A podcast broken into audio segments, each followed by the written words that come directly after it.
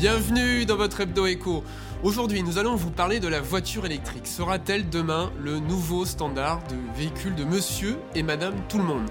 Pour l'heure, ces ventes peinent à décoller. Beaucoup redoutent par exemple de manquer d'autonomie, déplorent aussi la faiblesse du réseau de bornes de recharge. Alors est-ce vraiment la bonne solution pour moins polluer?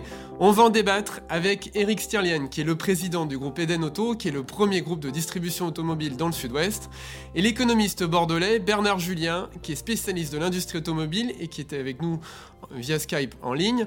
Alors on va commencer avec vous, Eric Stirlian. Quel est l'état justement des ventes aujourd'hui dans vos concessions? Le marché euh, était plutôt dynamique en ce début d'année. Là, là ce que l'on voit très clairement, en effet, c'est que depuis le confinement, il y a un ralentissement, ce qui est évident, puisqu'on ne travaillons que, que sur prise de rendez-vous. Euh, c'est à peu près 30% de moins que 2019, euh, si on compare 2019, parce qu'évidemment, on ne peut pas comparer par rapport à 2020. Donc un marché ralenti forcément en cette période, bien que le début d'année était relativement, relativement dynamique quand même. Et alors, est-ce que les voitures électriques décollent? Est-ce que vous voyez aujourd'hui, en fait, des gens vraiment s'intéresser à ces véhicules-là, à franchir le pas de l'acheter alors, ce que l'on voit simplement, c'est qu'en effet, il y a une augmentation de la vente de véhicules électriques, enfin tout au moins sur notre territoire du Sud-Ouest. Euh, ce qu'on peut dire simplement, c'est qu'il y a une différence notoire entre la vente à particulier et à société. Je crois qu'il faut bien faire la différence. Ce que l'on voit, ce que l'on constate aujourd'hui, c'est près de 5% de nos ventes à particulier sont réalisées en motorisation euh, électrique. En contrepartie, c'est beaucoup plus faible sur le marché des entreprises, des sociétés, où là, on est en, dessous des 3% de, de, ventes en électrique. Donc, euh, il y a quand même un engouement pour le particulier sur le véhicule électrique qui s'adapte à une typologie de clientèle bien, bien spécifique. je crois que tout le monde ne peut pas rouler en électrique, c'est très clair.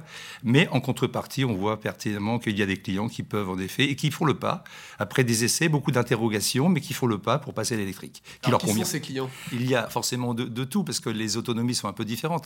Mais ce que l'on voit beaucoup, c'est des clients qui habitent en périurbain, qui ont très souvent des, des, des, points de, de, recharge chez eux, c'est-à-dire qu'ils peuvent équiper leur, leur, pavillon, leur maison, leur garage euh, d'une borne électrique et puis des opportunités de recharge aussi dans les entreprises. C'est quand même un élément essentiel, puisque de toute façon, le véhicule électrique est un véhicule fiable, de très bonne qualité, certes beaucoup plus cher que le véhicule thermique, mais en contrepartie, il faut vraiment euh, pouvoir euh, avoir une facilité de recharge pour bien l'utiliser. Donc en fait, la typologie de client est vraiment, bon, déjà sur le premier point, c'est de pouvoir se recharger normalement sans que ce soit une contrainte très compliquée. Bernard Julien, donc vous êtes avec nous via Skype. Euh, vous êtes euh, universitaire, spécialiste de, ces questions liées à l'industrie automobile. Alors, est-ce que euh, aujourd'hui vous voyez vous aussi justement ces, ventes décoller? Parce que il y a des subventions en fait quand même de l'État pour acheter en fait ces véhicules plus propres. Il y a aussi aujourd'hui un certain nombre de, personnes qui sont sensibles aux questions environnementales. Est-ce que ça se traduit concrètement justement dans les actes d'achat? Si vous voulez, on a passé pas mal d'années quand même, pratiquement dix ans à attendre un peu cette arlésienne qui était là, le décollage des ventes de véhicules électriques. Donc on en était là encore à la fin 2019, et puis depuis euh, l'année dernière, hein, euh, indépendamment de la, de la pandémie, on a vu quand même euh, les ventes de véhicules électriques, non seulement en France, mais aussi en Europe, ben, décoller réellement. Hein. On est aujourd'hui aux alentours de 7% sur le marché français, on est un peu au-dessus au niveau européen pour les hybrides, pour les électriques à batterie. On est à peu près au même niveau sur les hybrides rechargeables et ça a été le cas en Europe aussi. Hein. ça veut dire que euh, on va terminer l'année, on va être euh, aux alentours de, 15% hein, sur les véhicules électriques et électrifiés, comme on dit. Euh, oui, hein, ça a décollé et étant donné les offres qui se dessinent dans les mois et les années à venir, je pense au groupe Volkswagen, je pense aussi à Renault et puis je pense à ce qui a pu être annoncé par euh, euh, Stellantis, c'est-à-dire par le groupe PSA Fiat, dans les, semaines qui viennent de s'écouler, hein, on a effectivement, on doit s'attendre à ce que, à cause de ces, de ces offres qui vont se multiplier, qui vont baisser en prix et qui vont continuer d'être soutenues par la puissance publique, eh bien, on, on voit effectivement l'électrique croître un peu plus vite quand même que ce que euh, les différents scénarios que les uns et les autres avaient construits jusqu'à l'année dernière euh, laissaient augurer. Alors, est-ce qu'aujourd'hui, justement, on a assez d'autonomie euh, Parce que c'est souvent l'un des freins. Il y a des freins psychologiques, mais aussi des freins techniques. Est-ce qu'on a assez d'autonomie aujourd'hui avec un véhicule électrique? Et combien de temps on va mettre en moyenne à le recharger? Bah, Aujourd'hui, vous avez des autonomies qui sont assez variables, hein, monsieur le disait. On se promène entre 150 km et 4 à 600, hein, selon qu'on ait des énormes batteries ou des petites batteries. On va avoir une multiplication euh, des offres de véhicules électriques moins chers du type euh, Dacia Spring, là, qui apparaît déjà sur le marché français, où on va avoir des autonomies limitées, euh, avec des recharges pour lesquelles, selon qu'on soit en recharge très lente ou en recharge rapide, on va se promener entre 1 et 16 heures avec une recharge totale à la maison qui, à condition d'avoir un boîtier spécifique, va pouvoir se faire dans la nuit, va pouvoir se faire en, en 5-6 heures Hein, donc ça, c'est, comme le disait monsieur, c'est très, très raisonnable. Ça correspond à un usage type seconde voiture, type navetteur, comme on dit. Hein, donc c'est du domicile-travail euh, avec euh, la possibilité, quand on est sur des trajets euh, du type 20, 20, à 50 km, de pouvoir fonctionner sans même avoir besoin de recharger tous les jours. Hein, vous savez que dans le parc français, on a un gros tiers qui est un parc de seconde voiture.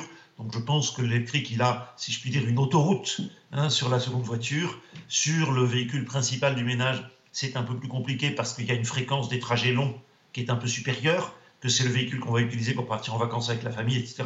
Donc là, c'est moins évident, hein, mais il y a quand même des progrès euh, en termes techniques et en termes économiques des batteries qui sont assez rapides hein, et qui correspondent à euh, ben, euh, une modification des équations que les uns et les autres on a manipulées jusqu'ici, hein, parce que ben, pour l'instant, on n'avait pas d'électrique de masse, on n'avait pas d'électrique qui deviendrait le standard de l'industrie.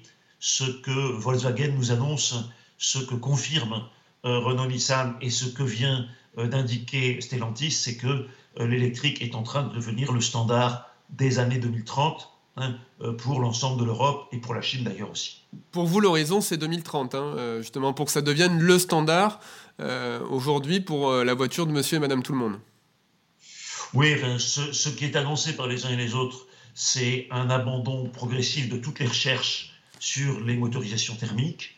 Hein, ce qu'a annoncé la semaine dernière même Tavares chez Stellantis, c'est que l'hybride rechargeable était pour lui une solution provisoire Hein, qui était destiné à disparaître euh, à 10 ans, hein, on, s'achemine donc effectivement à échéance 2030 euh, vers des, des, proportions euh, d'immatriculation électrique qui, seront, qui pourraient ne pas être très loin des 100%. Eric Stirlian, on voit là, les constructeurs ont investi quand même des centaines de millions d'euros ces dernières années hein, sur l'électrique. Est-ce que l'offre est suffisante aujourd'hui, vous en tant que concessionnaire?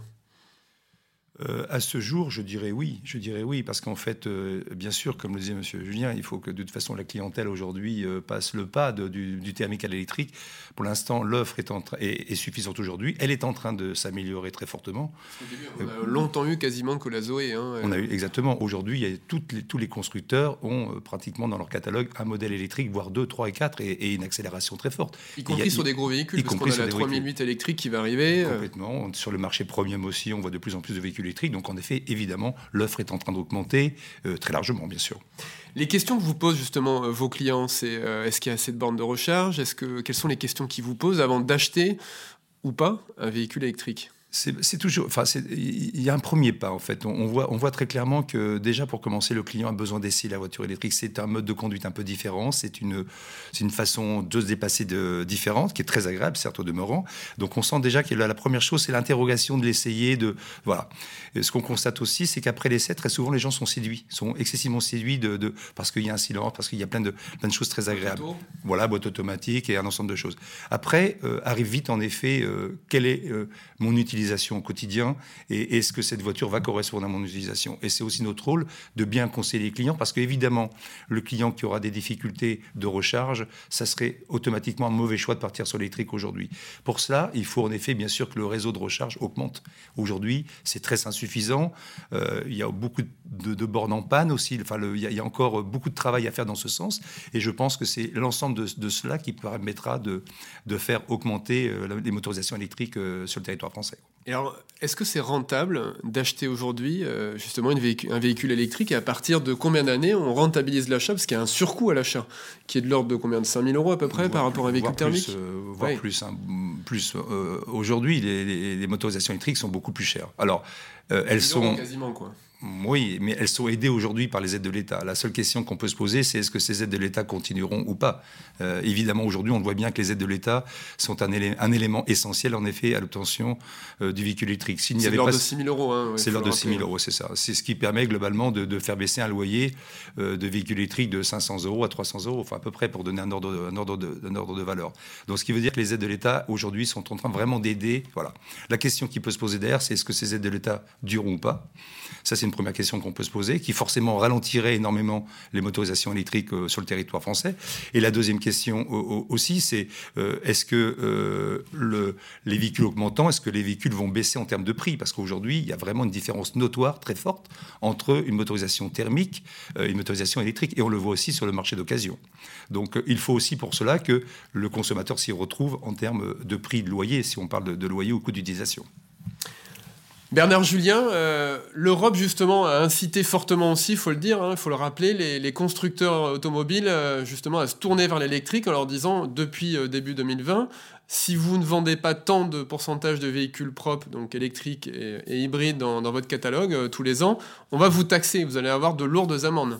C'est ça aussi qui a engagé ce mouvement important vers le véhicule électrique. Hein.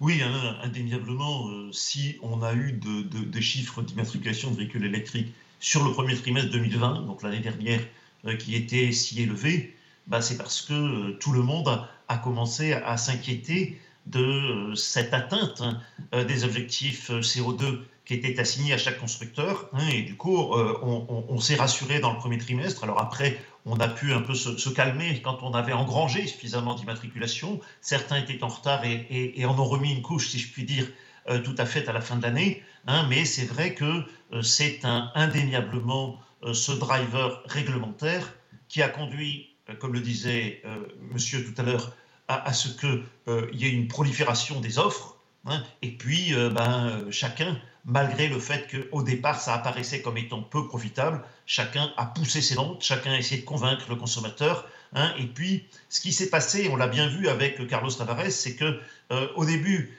euh, les constructeurs avaient tendance, si je puis dire, à freiner les cas de fer, quoi, parce qu'ils avaient très peur de perdre beaucoup d'argent avec ces véhicules-là.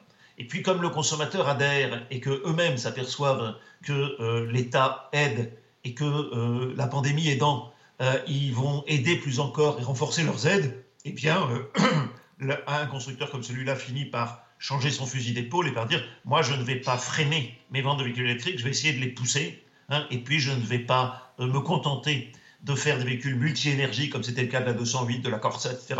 Je vais aller vers une offre électrique pure, hein, et petit à petit, on voit euh, ce monde qui pivote et qui considère que ben, d'ici à 2030, l'électrique dominera. Hein. Euh, je regardais mes immatriculations sur les trois premiers mois 2021 pour la France. Hein. le diesel dont on nous disait encore il y a deux ans euh, qu'il descendrait jamais en dessous de 40% en France, il est à 23%.